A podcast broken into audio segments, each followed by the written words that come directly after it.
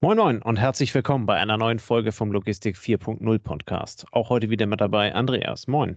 Namen Tobias, hi. Andreas, äh, wir wollen uns heute mal über das Thema der Logistik, Netzwerk und Lagerplanung unterhalten. Ähm, ein sehr spannendes Thema, was äh, sicherlich in den letzten Jahren doch äh, sehr an Bedeutung gefunden hat, wo man so ein bisschen von diesem Zentrallager wegkommt äh, hin zu einer äh, unter Umständen verteilten Struktur. Ähm, da wir beide an der Stelle ja operativ vielleicht vom Fach sind, aber bei der Planung nicht so fürchterlich vom Fach, haben wir uns dazu jemanden eingeladen. Äh, und äh, begrüßen möchte ich ganz herzlich bei uns heute Abend äh, Thomas Mielke. Ja, hallo Tobias, hallo Andreas. Schön bei euch dabei zu sein. Thomas Mielke ist äh, heute äh, geschäftsführender Gesellschafter bei Metroplan. Da sprechen wir heute drüber. Das äh, kommt so aus dem Beratungs-Consulting-Bereich. Ähm, du hast mal ähm, vor einiger Zeit, nennen wir das mal so, ein Studium als Informatiker abgeschlossen. Ähm, das Ganze hatte ich dann in verschiedene Positionen über Roland Berger, Jung Heinrich und, äh, und solche Stationen dazu gebracht, ähm, wo, du, wo du heute ähm, arbeitest. Vielleicht kannst du einmal kurz erklären, was ihr beim Metroplan macht und was deine Funktion bei Metroplan ist. Ja, schönen Dank. Ja, Metroplan ist einer der besten ähm, Planer, Beratungsunternehmen auf dem Logistiksektor äh, in Deutschland. Seit 45 Jahren optimieren wir die Logistik, ähm, haben dazu die Bereiche Lagerplanung, äh, Fabrikplanung, Prozessoptimierung und sogar einen Bereich der Standorte in Osteuropa entwickelt. Ähm, in dem Zusammenhang beraten und optimieren wir alles beim Kunden, was die Logistik betrifft. Und wir implementieren es auch zusammen mit dem Kunden. Das ist dann wirklich unser Schwerpunkt. Nicht nur vorne das Konzeptionelle von der Netzwerkstudie, sondern auch hinterher die Implementierung, das Ramp-up der Dienstleister oder das Ramp-up des Lagers gehören dazu. Ich habe direkt mal eine provokante Frage zum Start. Ähm, wenn, also spielt es heute überhaupt noch eine Rolle, wo eine Logistik gebaut wird, wenn wir immer stärker Richtung E-Commerce uns entwickeln und wenn es beim E-Commerce teilweise eigentlich egal ist, wo ich Pakete einspeise, weil ich ja länderbezogen vielleicht mit meinem CAP-Dienstleister einen Standardtarif habe, sodass er sagt, wo du in Deutschland einspeist, ist mir egal, wohin die Pakete gehen, ist mir egal. Ähm, dann kann ich ja eigentlich bauen, wo ich möchte, oder? Ja, da ist was Wahres, da ist was Wahres dran. Also die CAP-Tarife haben natürlich völlig andere Strukturen, als wir sie aus dem Stückcode LTL oder FTL kennen. Insofern ist das so innerhalb von Deutschland schon so ein Punkt. Aber dann kommt's, dann wird es kompliziert, weil natürlich bestimmte Hubs besonders ausgelastet sind, weil es vielleicht auch manchmal gar nicht so die Informationen gibt, wo die DHLs und Hermes DPLs alle ihre Hubs haben. Auch hier ist natürlich wichtig, möglichst dicht am Einspeisepunkt das Lager zu haben, um möglichst späte Cut-off-Zeiten zu haben, um möglichst dann noch das bestellte Produkt am selben Tag einspeisen zu können, am nächsten Tag ausliefern zu können. Und jetzt kommt die nächste Komplexität. Jetzt haben wir das Ganze nochmal länderübergreifend. Das heißt, die Hubs wollen sich auch, oder die Distributionszentren wollen ähm, sich auch gegenseitig ergänzen, Lastoptimierung machen und werden dann auch länderübergreifend eingesetzt. So, und da haben wir natürlich viele Kunden, die dann sagen, wir äh, planen unser Zentrallager gleich auf der polnischen Seite, speisen ins deutsche Netz ein, ähm, haben dann die Lohnkostenvorteile und man höre und staune, weiterhin 40 Prozent ähm, Förderung, Investitionsförderung auf der polnischen Seite, direkt hinter Frankfurt oder. Auf der anderen Seite sind natürlich auch die Hubs, die direkt an der polnischen Grenze sind, wieder maßlos zu. Das heißt, man muss dann wieder noch weitergehen. Und so könnte ich jetzt Stück für Stück immer weitere Komplikationen oder Anforderungen dazu ergänzen, die so in einer Standortsuche, in einer Netzwerkoptimierung zu berücksichtigen sind. Und das geht dann weiter mit äh, Verfügbarkeit von Arbeitskräften, ähm, das ganze Thema ähm, Investitionsförderung äh, habe ich schon gerade angesprochen, gerade in Polen und Osteuropa, ähm, aber auch letztendlich die Anbindung dort an das, an das ähm, Netzwerk, äh, an das Autobahnnetz. Also alles viele komplizierte Rahmenbedingungen, äh, die dann wieder einhergehen mit der Größe des Zentrallagers. 80k, 100k, ähm, also sind wirklich nachher Zentrallager, die bis zu mit Fläche 50 Millionen Euro, 60 Millionen Euro an Investitionsvolumen ähm, bedingen. benötigen. Also da macht schon Sinn, vorher doch mal eine Extraschleife in der Standortplanung gedreht zu haben, weil das, was man dann da ähm, zementiert im wahrsten Sinne des Wortes, das steht dann erstmal eine Weile. Das heißt, es ist eine komplexe Herausforderung. Ähm, wenn jetzt jemand bisher noch wenig Berührung mit hatte, in welchen Steps geht man vor, wenn man den geografisch oder den, das ist ja dann nicht geografisch unbedingt der passende Standort, sondern wie du jetzt schon beschreibst, es gibt viele verschiedene ähm, Restriktionen, Bedingungen, ähm, Variablen, die man berücksichtigen muss. Wie nähert man sich dem Thema?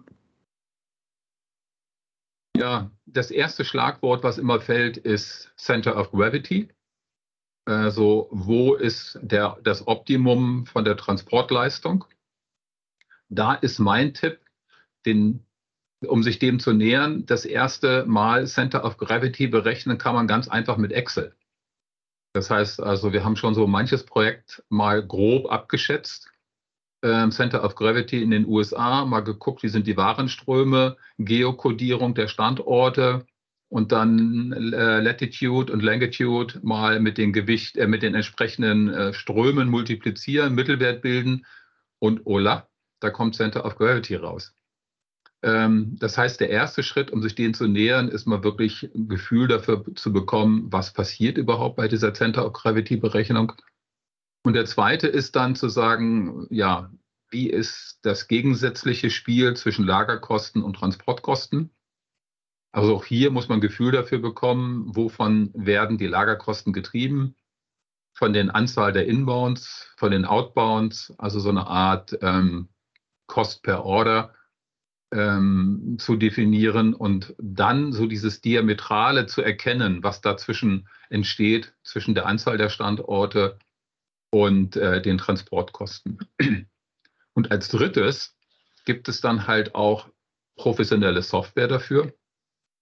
Das heißt also, wenn ich das wirklich dauerhaft öfter machen will, dann muss ich mir halt auch mal angucken, welche Software-Tools es dafür gibt. Ähm, wir nehmen unsere Kunden dann immer in die Hand und sagen, wir machen das mal gemeinsam, äh, führen durch die Tools und wenn dann diese Netzwerkoptimierung öfter an, ansteht, übernehmen die Kunden das und machen das dann dauerhaft selber. Der erste Schritt ist oft über die Beratung. Ja, und die vierte Komplexität, dann kommt es wirklich diese Rahmenbedingungen der Standorte. Und da braucht man eine ganze Menge an Daten. Wie gesagt, welche Förderprogramme stehen dahinter? Wie kann ich die Förderprogramme optimal erschließen?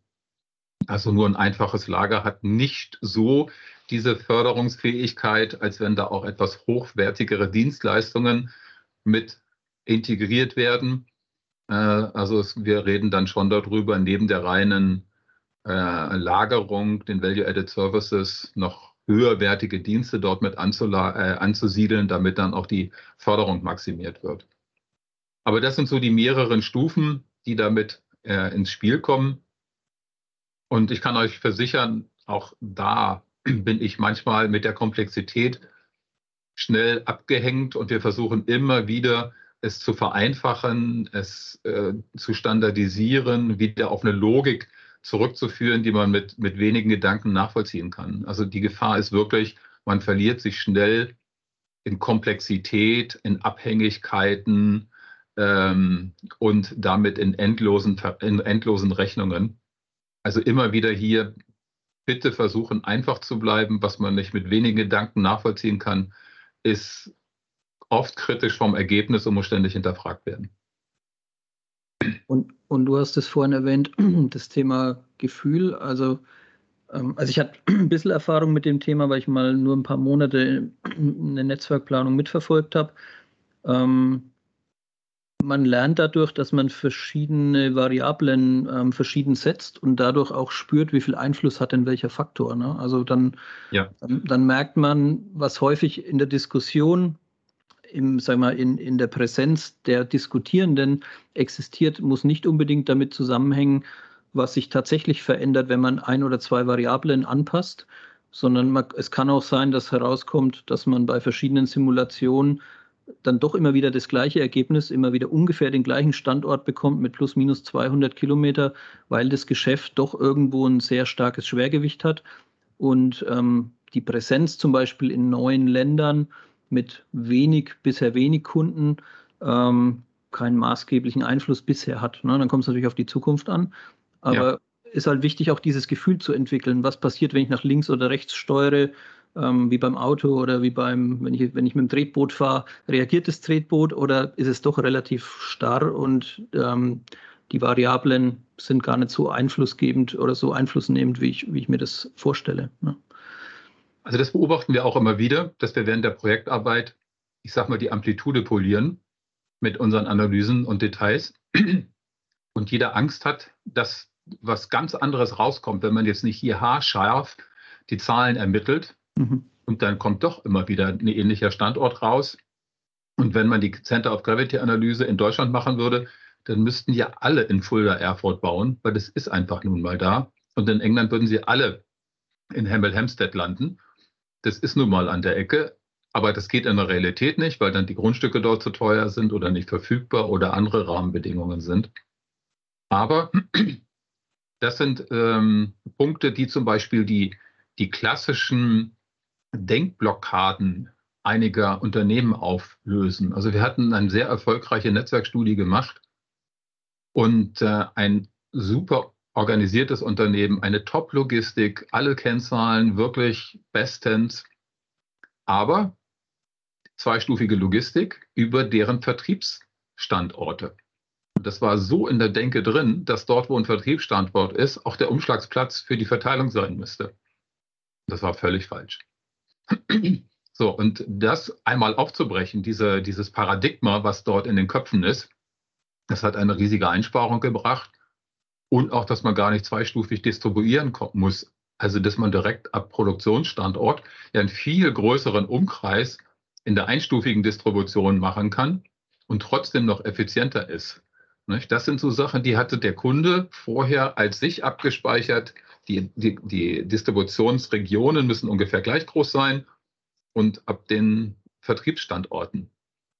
Und in dieser Prämisse war das Netzwerk überhaupt nicht zu optimieren. Aber diese Prämissen, diese Paradigmen, die dieser Kunde sich damit gesetzt hatte, waren völlig falsch.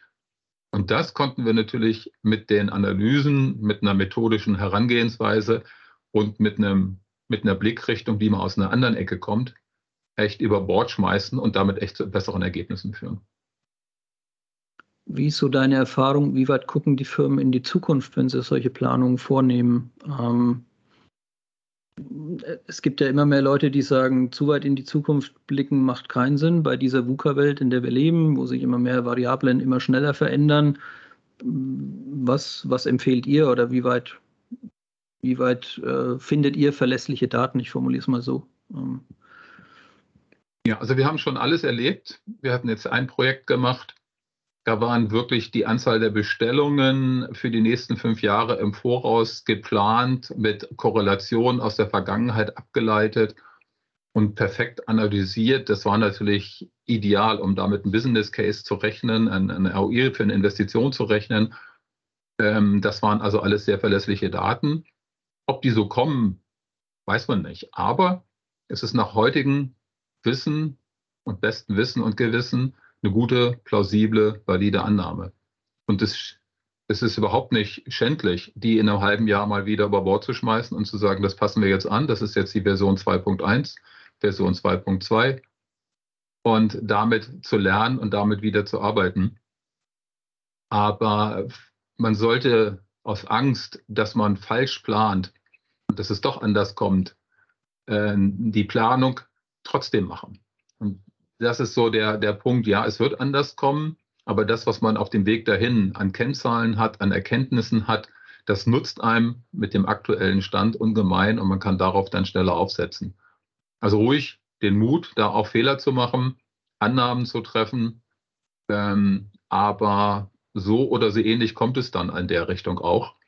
Und es hilft einem einfach auch, ähm, das, was dann zu entscheiden ist, schneller zu entscheiden, wenn man sich vorher darüber schon mal über die Methodik Gedanken gemacht hat. Man darf es nicht zu sklavisch sehen, sondern man muss den Prozess der Planung da machen, man muss da die Annahmen validieren, ähm, aber nicht zu sklavisch dran halten, aber auf jeden Fall tun. Das ist die Empfehlung.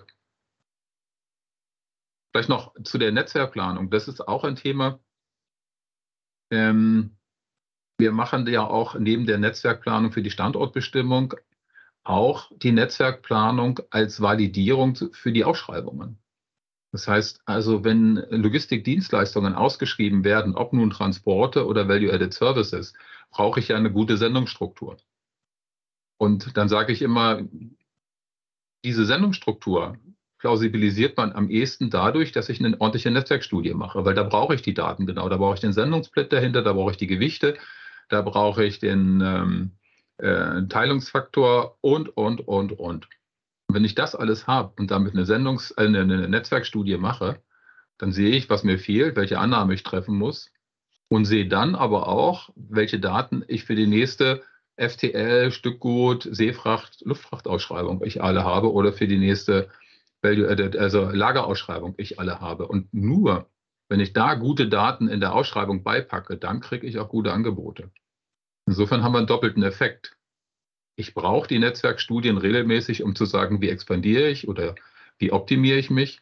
Aber ich brauche sie einfach auch, um die qualifizierten Daten, die daraus entstehen, für gute Ausschreibungen zu nutzen. Es schafft ja auch irgendwo eine einheitliche, eine einheitliche Vision, wo möchten wir hin, oder eine Planung, wo möchten wir hin. Und ja. da kann ja dann auch derjenige, der sich in der Ausschreibung beteiligt, ähm, ja, natürlich, je, je besser diese Daten sind, desto kostenoptimierter kann er anbieten, kann man sagen. Ne? Wenn die Daten ja. unklar sind, dann muss er viel einkalkulieren als Sicherheit. Ja. Und dann landen die Preise eher weiter oben.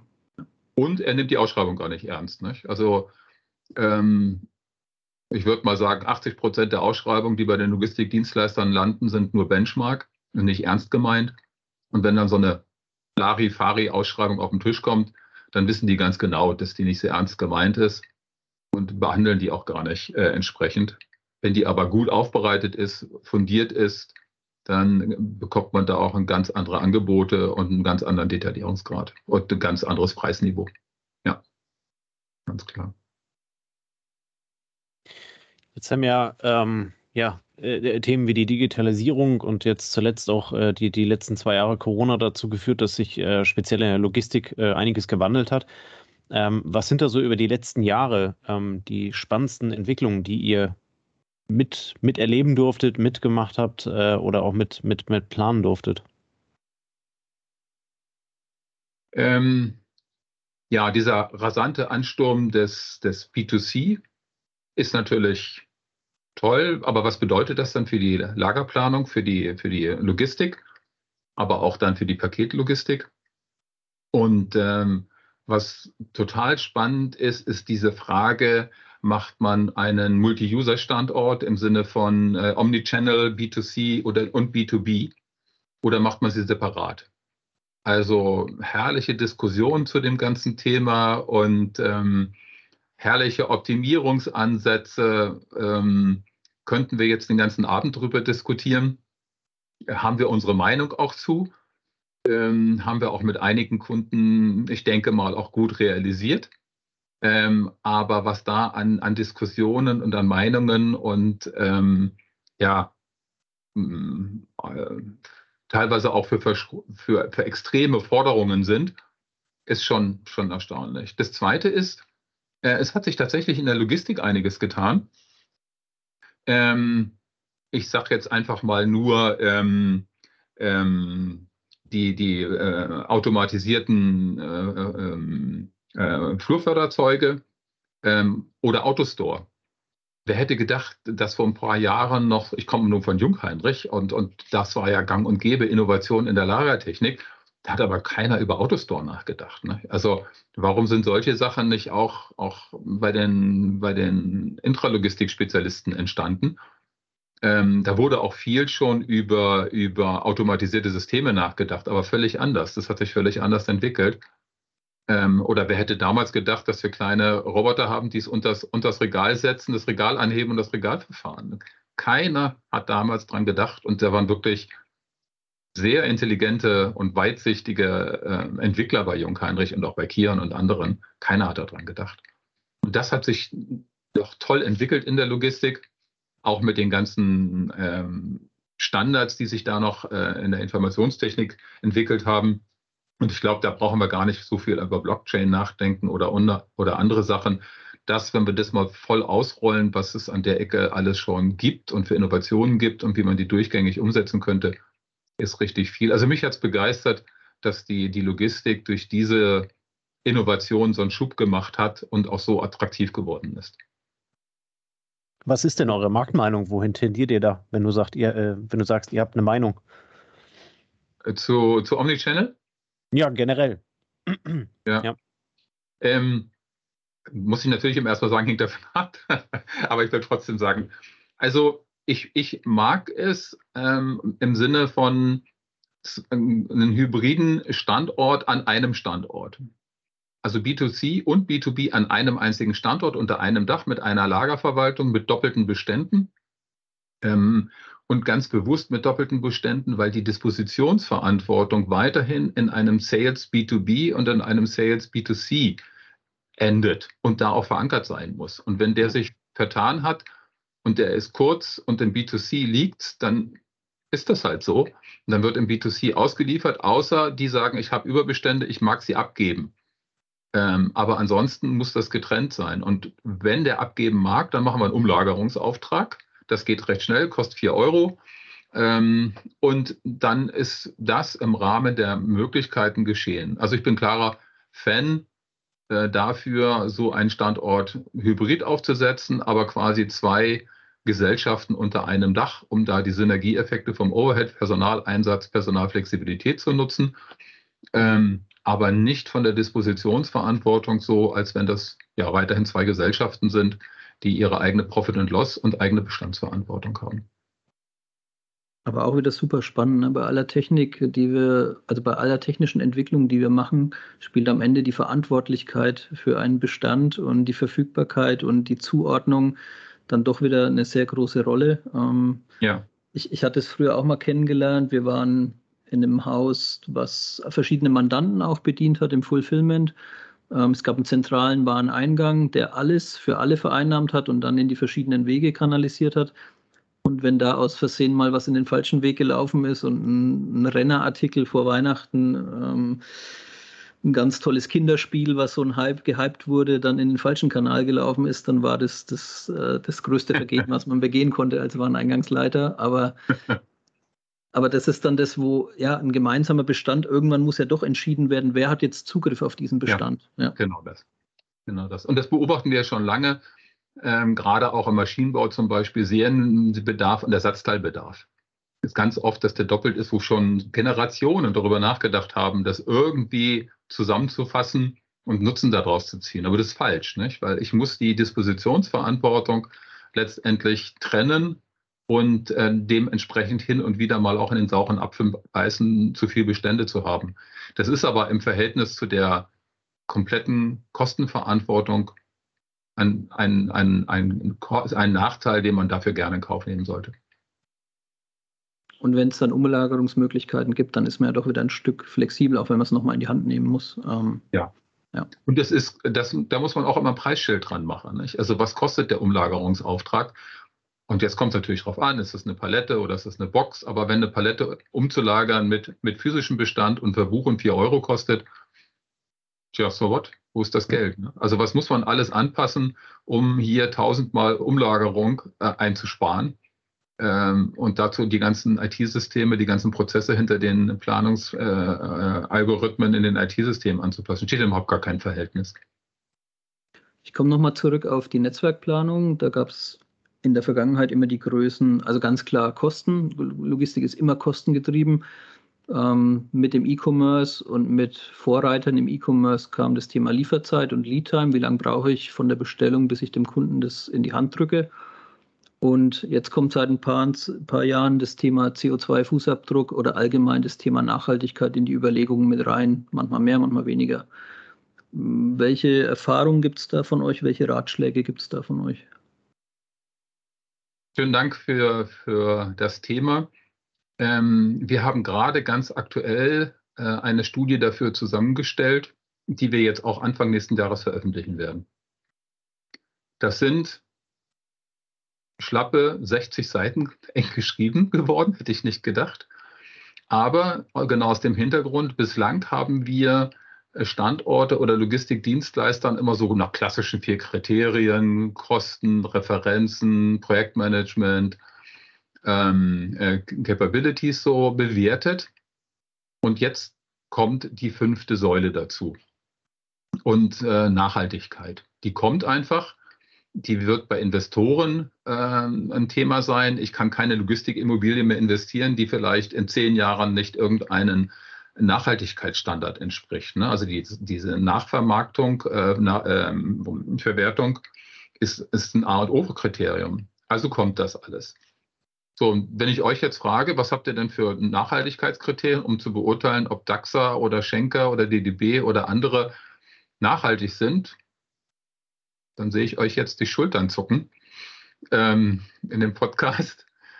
Und da haben wir jetzt genau angesetzt und haben gesagt, also das ist so, dass man das nachvollziehen kann. Also es gibt tatsächlich sieben, ich sage nochmal ausgeschrieben, sieben Kriterien, an denen man beurteilen kann, ob Standorte oder Logistikdienstleister Dienstleister nachhaltig im Sinne von CO2 sind. Jetzt mal das ganze Thema ähm, ähm, Social Accountability, ähm, SA 8000 und so weiter und Kinderarbeit außen vor gelassen.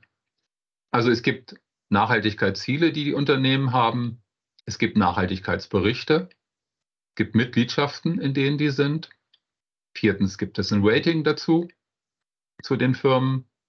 Fünftens, es gibt Nachhaltigkeitsteams, die explizit dort genannt werden. Sechstens, es gibt Auszeichnungen, die die bekommen haben.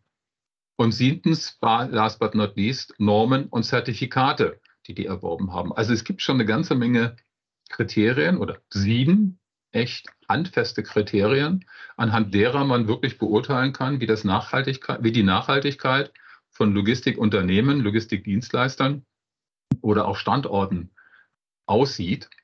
Und äh, das wird zukünftig das fünfte Kriterium sein. Wenn ihr mich jetzt fragt, in welcher Gewichtung, dann wird das von Unternehmen zu Unternehmen verschieden sein. Aber um die eigenen Nachhaltigkeitsziele zu erfüllen, wird das ein wesentlicher Bestandteil sein. Und wir haben einen Kunden jetzt hier in Hamburg. Ähm, da geht es wirklich darum, diese Nachhaltigkeitsziele als bis zu 50 Prozent der Vergabeentscheidung ausmachen sollen oder werden.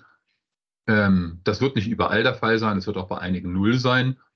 Aber wir müssen uns daran gewöhnen, diese sieben Kriterien als fünftes Entscheidungselement in der Auswahl zu berücksichtigen und das mit zu, in unsere Entscheidungsmatrix mit zu integrieren. Also die, die Botschaft, es ändert sich. Und die andere gute Botschaft, es gibt auch Kriterien, nach denen man das beurteilen kann, ähm, sodass man da entscheidungsfähig ist. Also es wird auch wahrscheinlich von der Kundschaft abhängen, was die Kundschaft einfordert in Bezug auf die jeweiligen Produkte. Ne, das ist wahrscheinlich auch ja. wie beim Thema Kostensensibilität. Ja. Gibt es auch eine gewisse Nachhaltigkeitssensibilität und je nachdem, die kann ja, die kann ja bei der, wie soll man sagen, die kann bei der Zahnpasta anders aussehen als bei der Butter und anders aussehen als beim Autoreifen und anders aussehen als äh, beim, beim T-Shirt. Ja, das ist einfach sehr unterschiedlich. Definitiv. Und man kann sich da auch rein entwickeln. Wichtig ist nur für die Zuhörer oder für die Logistik, dass wir sagen, es gibt dafür Kriterien und es gibt dafür auch ähm, nachvollziehbare objektive Kriterien und man muss jetzt nicht dem Vertriebsmitarbeiter äh, da äh, zuhören und glauben, sondern man kann sich eigenständig darüber informieren und diese Punkte jetzt zukünftig in die Vergabeentscheidung mit aufnehmen und das dann natürlich auch wieder nach oben aggregieren. Also wir haben jetzt ein äh, Projekt auch mit Kühne und Nagel, wo die dann auch ihre Nachhaltigkeitsziele darüber nachhalten wollen, dass sie dann halt über so eine E-Procurement-Plattform alle Spediteure, Dienstleister, die dann im Einsatz sind, diese Berichte erfassen, aggregieren und nach oben zu einer Zahl äh, kommunizieren. Weil nur dann, wenn auch wirklich die, die äh, Spediteure, die dort als Unterauftragnehmer eingesetzt sind, äh, mit in der Kalkulation, mit in der Bilanz berücksichtigt werden, nur dann ist die Aussage ja authentisch. Und da sind die echt gut, wie sie das an die Zielsetzung gemacht haben, wie sie das in die äh, Unternehmensvision verankert haben und wie sie es dann auch einfach operativ mit den IT-Systemen und mit dem äh, Prozessen, die dann dazugehören, nachvollziehen und, und nachhalten und weiterentwickeln. Also das ist neben vielleicht zwei, drei anderen echt Best Practice auf dem Weg zur Nachhaltigkeit in der Logistik. Das ist prozessual ein bisschen vergleichbar wie Kostencontrolling. Ne? Nur hat man halt einen anderen Gegenstand, aber gibt eben Organisationen, die das sehr weit durchdefinieren und es gibt andere, die da gröber arbeiten, aber je nachdem, was gerade die Anforderung auch des Geschäfts ist. Ne? So. Genau. Also das ist ein ganz wichtiger Punkt. Das muss aus den Anforderungen des Geschäfts herkommen, aus der Unternehmensphilosophie, aus, dem, aus, dem, aus der Unternehmensstrategie abgeleitet werden. Und dann gibt es Lösungen in der Logistik und im Einkauf, das abzuwickeln, umzusetzen. Aber die Vorgabe wie intensiv äh, muss aus der Unternehmensstrategie und dann aus der Kunden- und Marktsicht abgeleitet werden. Aber der, die Logistik ist fähig, bereit, das aufzunehmen, umzusetzen und ja, das auch zu erfüllen, was da gefordert wird. Das passt. Ähm, jetzt, äh, ihr bei Metroplan ähm, seid in der Beratung tätig. Nochmal ein Schwenk auf ein anderes Thema. Ähm, wenn man jetzt mm, nicht so nah dran ist und das Wort Berater, Consultant hört, denkt man immer an die, die Big Four, die Big Five, also große amerikanische Unter äh, Beratungsunternehmen, die, die im Endeffekt für jedes Problem eine Lösung anbieten. Ähm, was spricht dafür, sich da auch ähm, sag mal, mit dem Thema genauer zu beschäftigen? Warum sollte man auch, wenn man so Hilfe in Anspruch nehmen möchte, ähm, nach Spezialisten wie euch Ausschau halten? Was, was gibt euch die Daseinsberechtigung im Vergleich zu den großen? Ja, wir sind zwei Punkte auf jeden Fall sehr spezialisiert. Also bei uns kann man keine Vertriebsstrategie bekommen, da kann man keine äh, Organisationsrichtlinie bekommen. Wir können auch äh, keine Unternehmen dabei beraten, komplett SAP abzuschalten oder äh, komplett auf S4HANA umzustellen aber wir können in dem Segment Logistik, Produktion, Logistik, Einkauf, Beschaffung wirklich sagen, was sind dort Best Practice äh, als Ergänzung der Add-ons oder der Plattform zu S4HANA. Also wir sind auf unser Thema spezialisiert und wirklich von vorne bis hinten. Das heißt also, wenn ein äh, Logistikleiter, Einkaufsleiter ähm, Produktionsleiter ein Problem hat, dann können wir ihm dabei helfen, egal ob das jetzt sein Neubau für die nächsten Jahre ist oder sein Palettenmanagement, äh, wo ihm zu viel Europaletten abhanden gekommen sind. Äh, insofern äh, One-Shop-Stopping. Ist das eine. Und das zweite ist, dass wir halt einfach auch ähm, mittelständisch geprägt sind und arbeiten. Ähm, also wir, wir ähm, verlieren uns nicht in, in endlosen Feindetails zu irgendwelchen Prozessstandardabstimmungen, äh, sondern wir sind flexibel genug zu sagen, die und die Punkte brauchen wir hier nicht und die und die benennen wir hier um. Ähm, dann ist das zwar mit den großen ähm, Datenbanken und Benchmarks nicht mehr eins zu eins vergleichbar, aber so, wir wissen schon, in welche Richtung das gehen müsste. Das beobachten wir, wenn wir also auch parallel mit großen, mit den Big Four irgendwo arbeiten, dass die also sehr administrativ und immer auf ihren Standards bedacht sind. Und da kommt dann so die, das Kundeninteresse, das, der Kundenbedarf echt zu kurz. Und das ist für uns ein ganz wichtiger Punkt, dass wir hier auf Augenhöhe mit unseren Kunden arbeiten und bedarfsgerecht arbeiten. Ja, und auch dann auch mal locker dabei ein Bierchen trinken oder auch äh, ein bisschen privat sein können, äh, weil wir also auch unsere Stärken und Schwächen haben. Ähm, aber das ist uns ganz wichtig, dass wir nicht die Formalitäten eines Großen, sondern die Flexibilität und Individualität eines Kleineren haben. Sehr cool. Ihr habt bisher über 2000 Projekte schon begleitet. Gibt es ein paar Highlights, Lowlights, die, die erzählenswert sind, einfach von der Story her oder von dem, wo du sagst, das war ein tolles Erlebnis oder ein erinnerungswürdiges Erlebnis? Ja, eines dieser Projekte, die habe ich gar nicht selber miterlebt. Ich bin dann zu Metroplan gekommen. Ich kannte Metroplan ja schon lange, weil wir auch ähm, bei äh, Jungheinrich mit Metroplan zusammengearbeitet haben. Und mein Kollege erzählte mir dann so nebenbei, ja, wir haben da mal so eine Einkaufskooperation damals gehabt. Von Bayersdorf und Procter und Gamble und Nestle und allen Großen. Das war dann geprüft mit dem mit dem Kartellrecht über Rechtsanwälte und wir haben dann die größte Logistikausschreibung Europas für die Distributionslogistik damit gemacht und da einheitliche Standards definiert. Da dachte ich erst, der will mich veräppeln, ne? das gibt's doch gar nicht. Und weil ich genau wusste, was das für ein Theater ist, solche Sachen äh, zu organisieren. Aber es war tatsächlich so und es lief Jahre erfolgreich. Äh, und das war dann über Metroplan organisiert und, und äh, haben auch alle ihren, ihren Benefit davon gehabt. Es war teilweise nicht so einfach, die Einsparungen dann zu verteilen. Hat sich leider auch irgendwann im Sande verlaufen, aber war ein absolutes Highlight. Ähm, ich war dann mal ganz froh, dass ich dann mal später ein Projekt gekriegt habe. Da durfte ich wahrscheinlich wirklich eine der größten Logistikausschreibungen in Europa machen. Wir haben da anderthalb Milliarden Euro Einkaufsvolumen ausgeschrieben, knapp an die zwei geknabbert. Ähm, das war dann so mein persönliches Highlight, äh, mal diese Größenordnung an, Trans an, an Transport- und Lagerlogistik auszuschreiben, also jährliches Volumen in der Größenordnung. Ein anderes anderes Highlight war dann also auch mal wirklich, äh, wir haben einen, einen Logistiker dabei beraten, seine Kostenstruktur anzupassen und zu optimieren.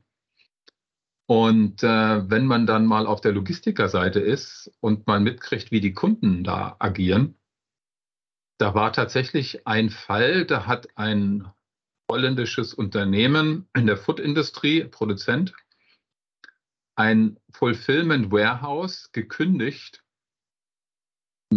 drei Monate vor Ablauf und gesagt, ich kündige diesen Logistik-Fulfillment-Vertrag. Und das Lager des Logistikers stand wirklich vis-à-vis -vis von der Produktionsstätte, war mit einer Förderstrecke verbunden.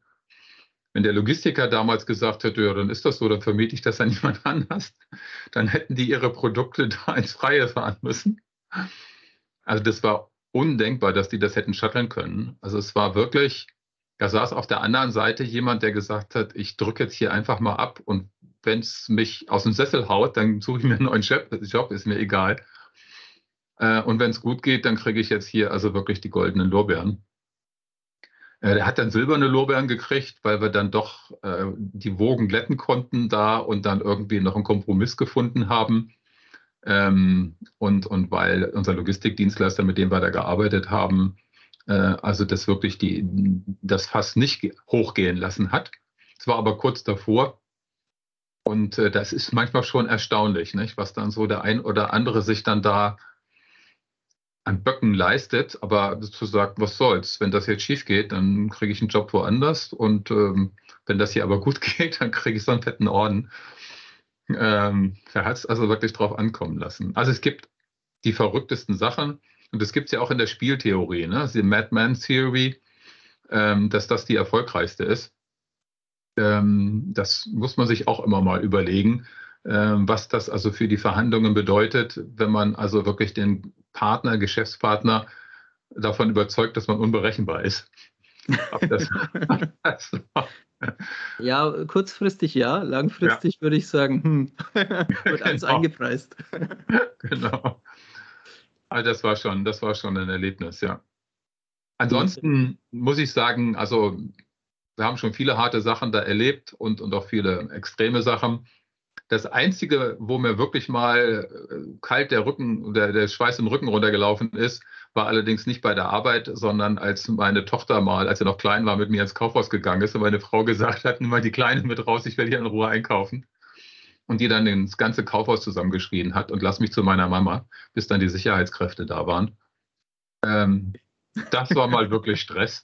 Aber ansonsten sind diese Fälle, die ich jetzt gerade so geschildert habe, man, sind ein bisschen, ja, man kann mal schlecht schlafen, aber dann ist auch alles wieder gut. Ja, Logistik ist ja meistens Kosten und äh, Ware und ähm, die wenigsten machen Logistik für Blutkonserven. Also von daher ja ähm, gibt es noch Jobs, die noch näher an lebenswichtigen Entscheidungen drin sind, als wir dran sind als wir. Ja, ja. ja. Aber es ist sehr abwechslungsreich. Also das muss man, das muss man wirklich sagen, gerade dass dann auch ja die Vertriebsstrategie direkt an der Logistik dranhängt. Und insofern hat man da schon direkten Draht zum Kunden, zum Kundennutzen und auch zu den Verfehlungen, wenn es dann wirklich schief geht. hört man das gleich direkt am Hörer. Ähm, also es, dadurch wird es auch sehr spannend und sehr abwechslungsreich. Das ist ja auch was, was der E-Commerce oder B2C noch näher an die Logistik ranbringt, ne? das Kundenfeedback. Solange da noch ein stationärer Handel dazwischen ist, kriegt man nur einen Teil davon ab, ja. weil es ein Stück entkoppelt ist. Aber im B2C ist es ja relativ unentkoppelt, wenn die Bewertung einer nicht erfüllten Order dann relativ schnell äh, transparent für alle im Internet steht. Ja, ja, ja. Okay, ähm, beim Gucken über deine Profile noch gesehen, du bist, warst Rennradfahrer, Triathlet, Langläufer. Ähm, alles mit Ausdauer, alles äh, für einen starken, starken Willen. Ist Logistik auch ein Ausdauersport, würdest du sagen? Auf jeden Fall. Auf jeden Fall. Also man muss da einen langen Atem haben. Ähm, man muss auch ein bisschen leidensfähig sein. Ähm, das, das gehört auf jeden Fall dazu. Man muss mit Leidenschaft dabei sein. Ähm, das, das gehört auch dazu. Dass das bei den Sportarten so ist, ist vielleicht ein bisschen Zufall, aber man erkennt dann so manchmal dann die, die Parallelität dahinter. Äh, was man eher sagen kann, ist, dass man beim Fahrradfahren den Kopf sofort freikriegt. Also wenn man den ganzen Tag mit irgendwas Stress hat und setzt sich dann auf dem Nachhauseweg aufs Fahrrad, dann ist man sofort gezwungen, an was anderes zu denken, weil sonst fährt man gegen den nächsten Zaun. Ähm, und insofern ist das von ganz alleine, dass man da auf andere Gedanken kommt, kann ich nur jedem empfehlen, auch bei schlechtem Wetter äh, Fahrrad zu fahren. Es gibt immer gute Kleidung. Es gibt da auch seine Grenzen, gar keine Frage, aber ähm, das macht einfach viel Spaß äh, und man kann es dann halt auch im, im, hohen Alter machen. Man kann es auch mit seiner Frau zusammen machen. Ähm, ich war jetzt dieses Jahr zusammen mit meiner Frau ähm, in, in, Südtirol. Wir haben bei der Salaronda mitgemacht also das sind die vier Pässe, die werden alle gesperrt, zweimal im Jahr für den Autoverkehr. Und dann sind dann da im Linksverkehr die Fahrradfahrer, Rennradfahrer und E-Bike-Fahrer unterwegs. Und meine Frau mit Freunden sind dann mit dem E-Bike mit und ich mit dem Rennrad und haben das gemeinsam genossen. War eine wunderschöne Zeit. Ähm, kann ich nur jedem, also wärmstens empfehlen. Das Fahrradfahren ist, ist ein toller Sport und geht nicht auf die Knochen. Äh, eine tolle Technik dahinter und man kommt richtig viel raus und kann es mit seiner Frau zusammen machen. Sehr gut. Ja, äh, zum, Abschluss, äh, zum Abschluss äh, von, von Interviews stellen wir immer gerne so eine obligatorische letzte Frage. Und zwar lautet die, ähm, welches Buch, welcher Film, Podcast oder anderes Medium ähm, hat dich dazu inspiriert, äh, zu dem zu werden, was du heute bist? Hast du da irgendwas, was du unseren Hörern mitgeben kannst oder magst? Äh, ich habe ein paar Empfehlungen. Ähm, ja, ähm, was sich so früher vielleicht gelesen oder geprägt hat, mm, ist vielleicht jetzt nicht unbedingt das, was ich heute so empfehlen würde. Aber aus der Logistik ähm, gibt es ähm, ganz klar eins, das ähm, ist TED. Ich weiß nicht, ob jeder TED kennt. Das ist äh, eine Sendung, äh, da werden, wie ihr das macht, äh, Vorträge gehalten und die werden aber dann mit, mit Video übertragen. Ähm, und ja, zu interessanten Themen, zehn Minuten, Viertelstunde. Und da gibt es einen Vortrag, ähm, ähm, What Happens Inside These Massive Warehouses. Und das kann ich also wirklich nur jedem empfehlen. Vielleicht könnt ihr den Link dann mit dazu packen. Ähm, das ist typisch amerikanisch. Ich sage jetzt noch nicht, von wem es ist, sonst, sonst, ist die Pointe vielleicht schon vorweg. Ähm, aber das ist typisch amerikanisch. Amerikaner können einfach besser erklären. Ein, ein Deutscher hätte das mit, äh, mit Geschwindigkeit und Beschleunigung und Technik erklärt. Ein Amerikaner erklärt das halt anders. Und das muss man gesehen haben, wie der Amerikaner erklärt, was inside des Massive Warehouses passiert. Ähm, das ist einfach fantastisch. Und die anderen Vorträge auf TED sind auch alle sehr gut. Also wenn mal jemand sehen will, wie man einen Vortrag mit einer Vogelspinne auf einem Ahn hält, ähm, Gift des Wyvern, äh, danach mal googeln halt unter, unter TED. Äh, wahnsinnig spannende Vorträge, die erweitern den Horizont nach links und rechts ungemein. Das ist das eine. Und um mal wirklich abzuschalten, ähm, gibt es ähm, den, den Baudolino. von, von Umberto Eco.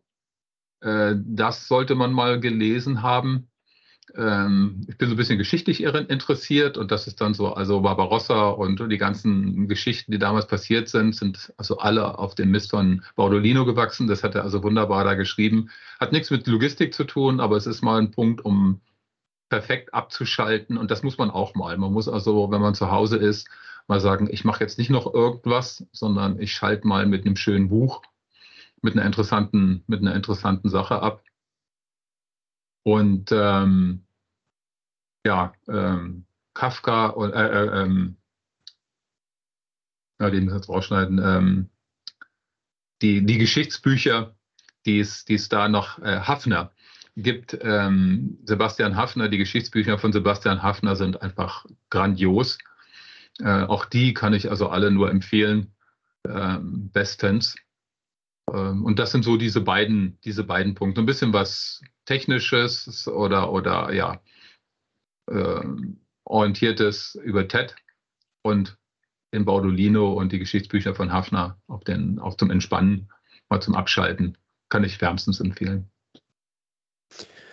Super. Vielen lieben Dank dafür. Äh, wir packen das natürlich unten in die Shownotes rein, wenn wir es gefunden haben, äh, beziehungsweise gegoogelt haben. Ähm, und dann äh, kann jeder Hörer sich dorthin entsprechend weiter verbinden.